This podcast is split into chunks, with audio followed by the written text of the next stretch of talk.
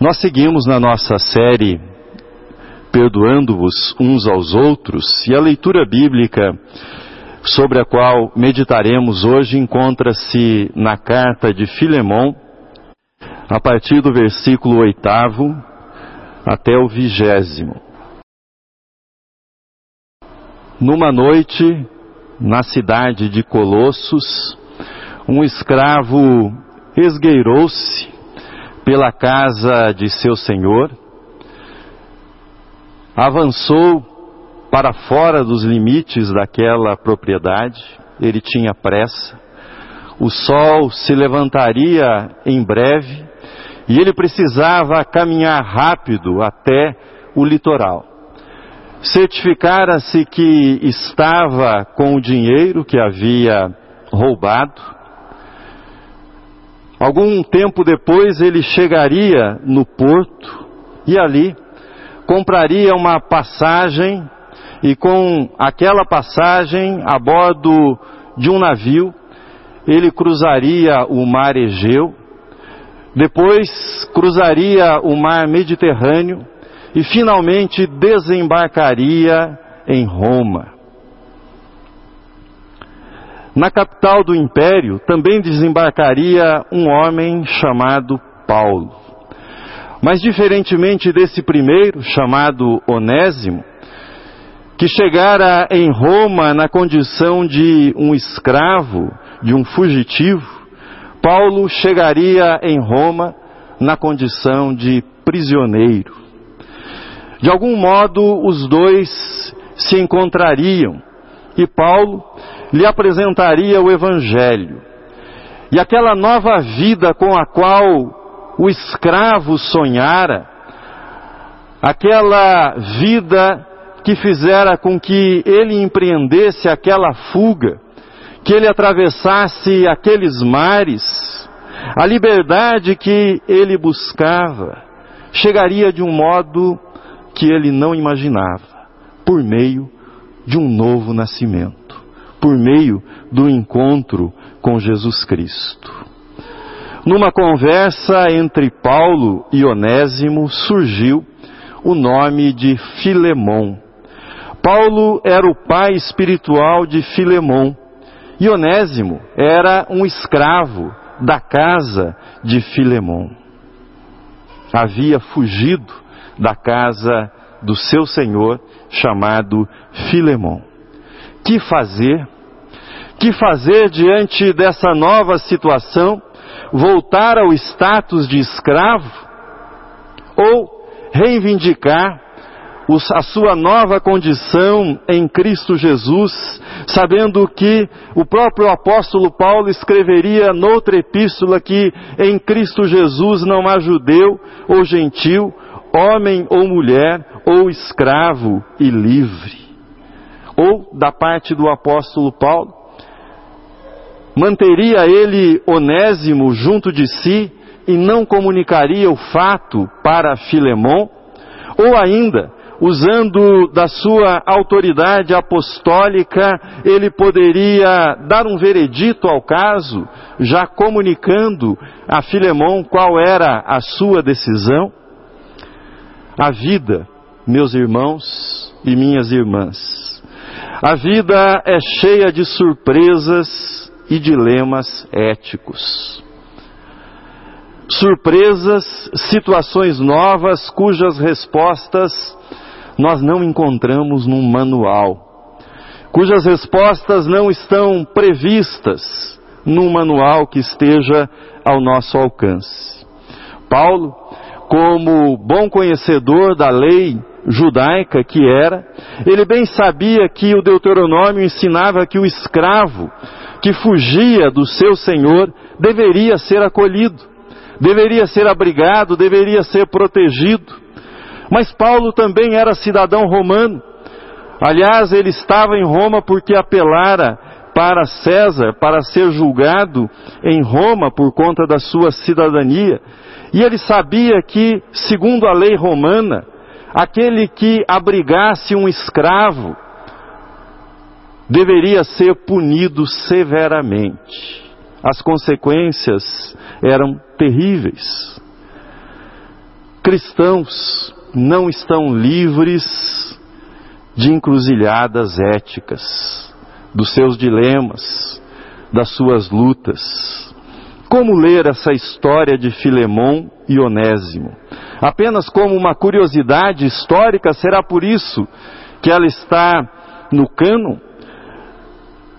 A, pe a pequena mensagem de Paulo ao seu discípulo Filemão é, a meu ver, uma belíssima contextualização da mensagem do Evangelho.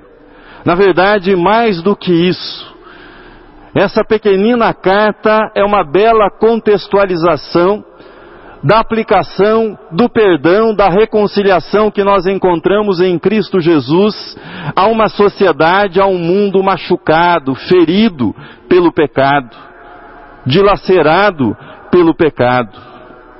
Essa pequenina carta traz uma mensagem poderosa, como o perdão é capaz de gerar novas realidades e novas possibilidades de convívio entre as pessoas.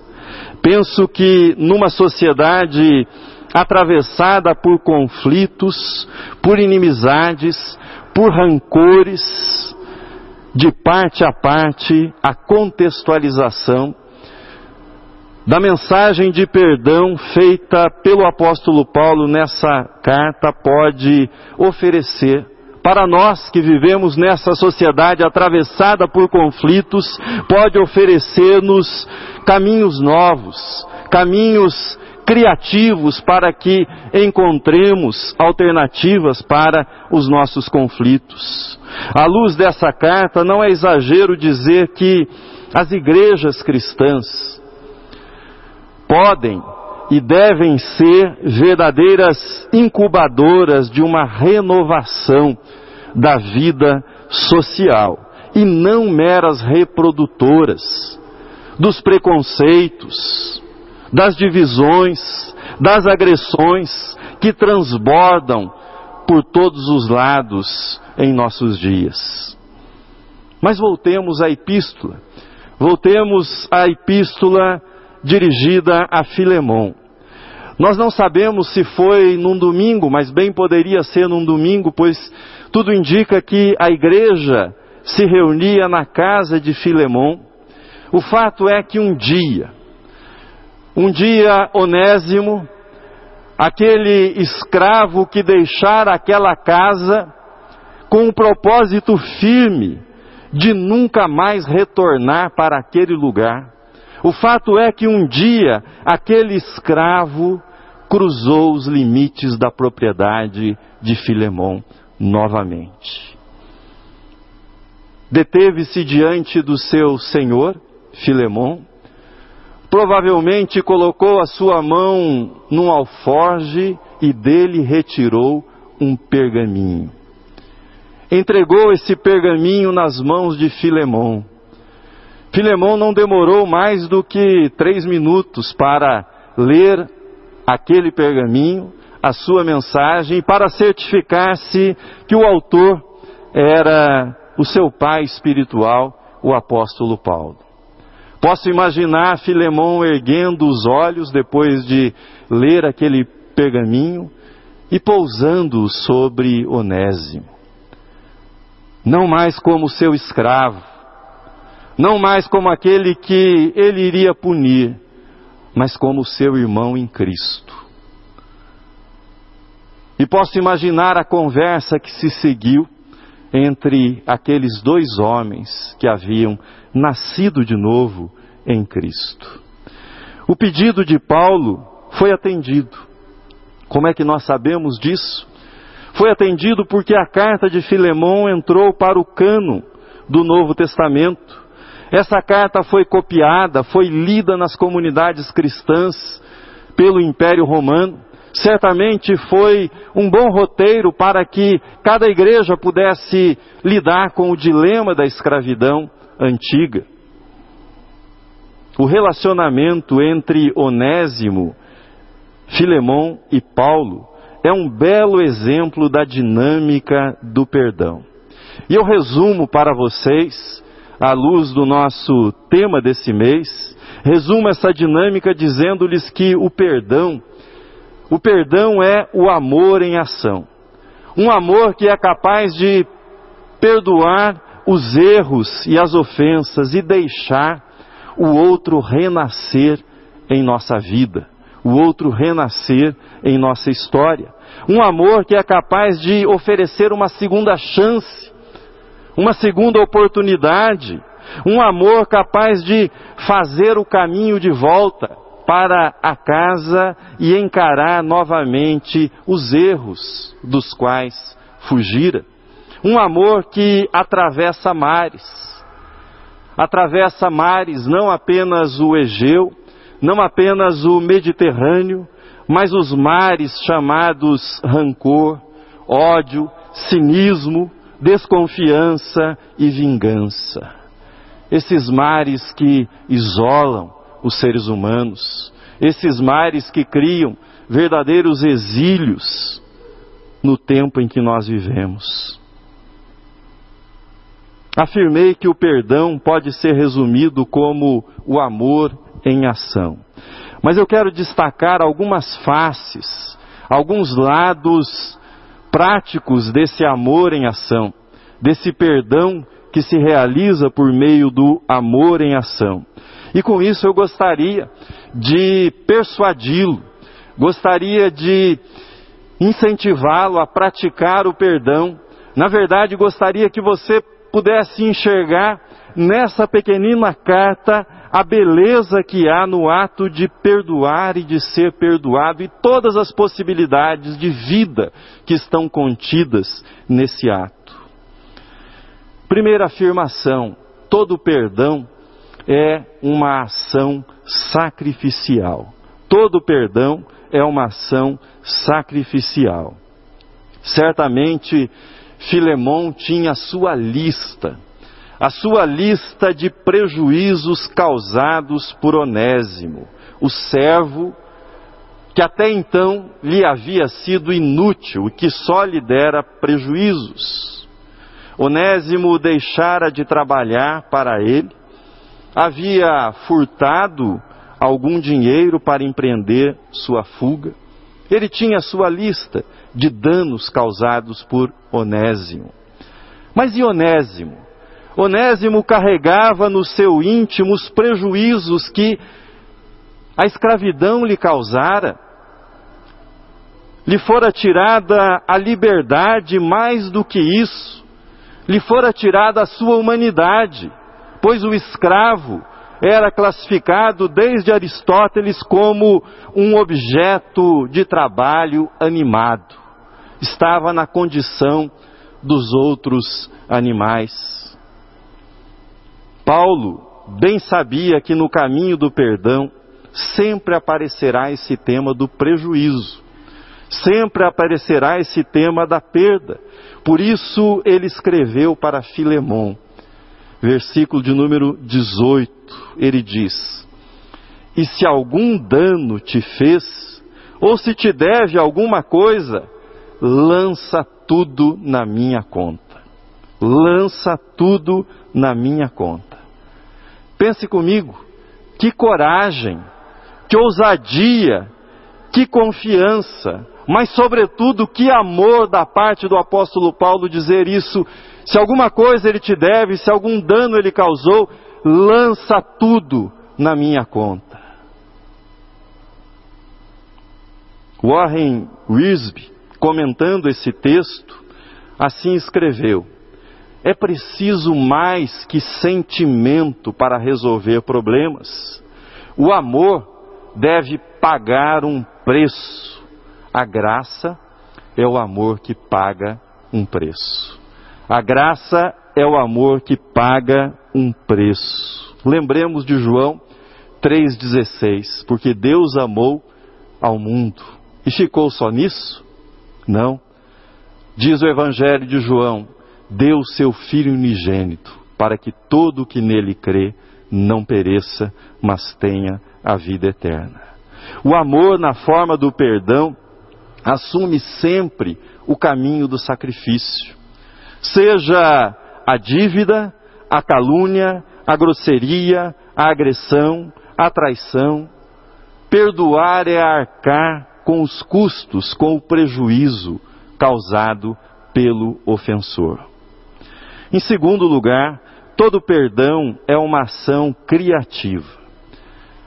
Sempre que nós falamos em perdão, nós imaginamos sempre os dois lados: o lado ofendido, o lado do agressor, e esses dois lados estão num conflito, estão numa disputa.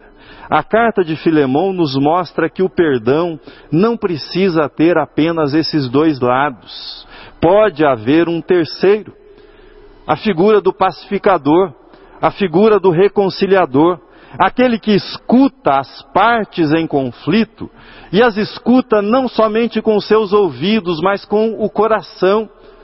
Aquele que escuta buscando não dar razão para este ou aquele, mas buscando promover a reconciliação. Aquele que escuta buscando construir pontes para cruzar os mares do rancor, do ressentimento e da vingança. Esse é o terceiro lado que aparece na carta de Filemão.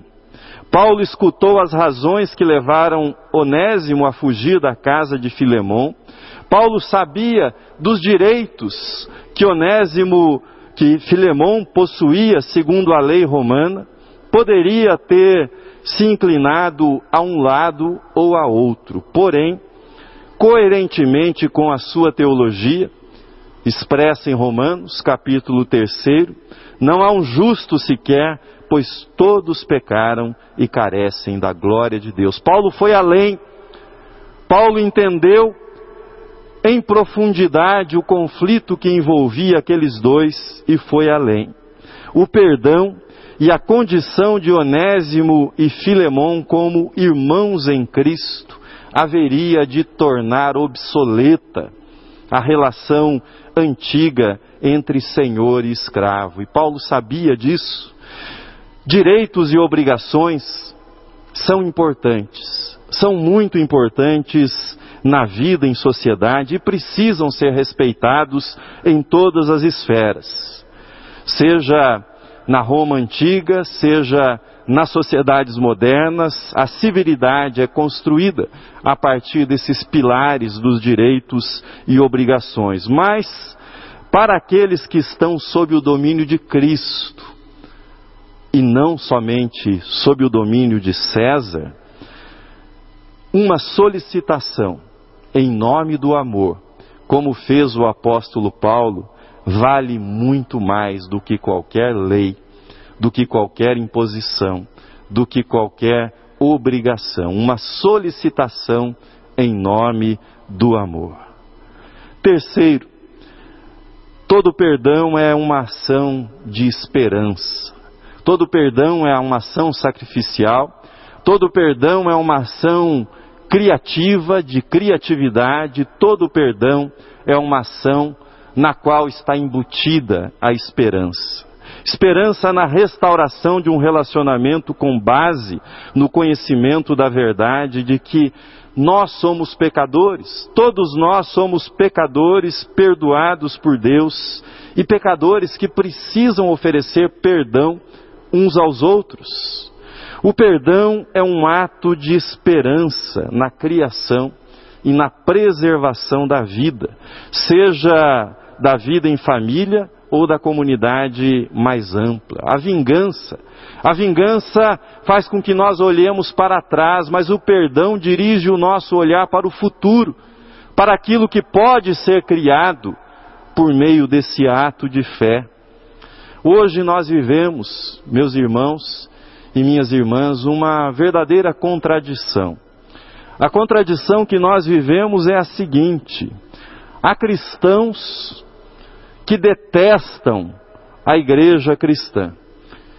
E há ateus, ateus que tecem elogios às igrejas e às religiões em geral. É uma nova safra de ateus e talvez uma nova safra de cristãos. Ateus descrentes que admiram igrejas. O filósofo Alan de Botton ele é um desses. Ouça o que ele escreveu, falando a respeito de religião. Hoje, diz ele, as pessoas dizem coisas como: existe uma resposta moderna à comunidade, é a rede social, é o Facebook. O Facebook é ótimo, mas o problema é que, na verdade, ele não forma comunidades. No Facebook, na rede social, você diz do que você gosta, por exemplo, eu gosto de dançar, eu gosto de futebol, então a máquina agrupa você com outras pessoas que gostam das mesmas coisas. As igrejas, as comunidades religiosas, diz ele, são mais interessantes. Elas acreditam que uma verdadeira comunidade não nos faz conhecer pessoas das quais nós já gostamos, com as quais temos muito em comum. O verdadeiro desafio é fazer com que você conheça pessoas das quais você não gosta, que parecem um pouco estranhas, assustadoras, mas vivem perto de você. Isso é comunidade. Termina ele.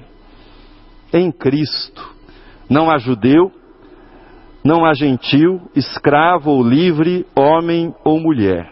Em Cristo, não há mais o ofensor e o ofendido, mas apenas irmãos que foram perdoados e estão congregados, reunidos na comunidade cristã pela graça de Deus. E lembre-se, lembre-se que a graça é o amor que paga um preço.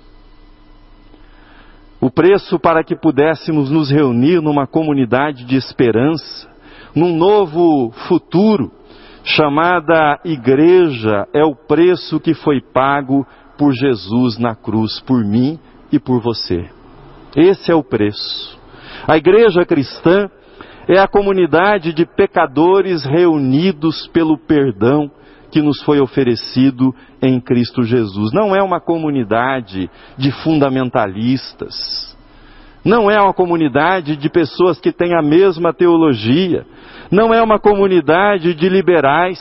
Não é uma comunidade de conservadores não é uma comunidade de progressistas, não é isso que faz da igreja uma comunidade, mas é o perdão oferecido em Cristo Jesus. Poucos compreenderam de modo tão profundo e cristológico a natureza única da comunidade cristã como o teólogo Bonhoeffer. Ele disse: um cristão se reúne com outros apenas por meio de Jesus Cristo. Há contendas entre as pessoas, mas Cristo é a nossa paz. Sem Cristo, há discórdia entre Deus e o homem, e entre o homem e o seu próximo. Cristo tornou-se mediador e restaurou a paz com Deus e entre os homens. Termino.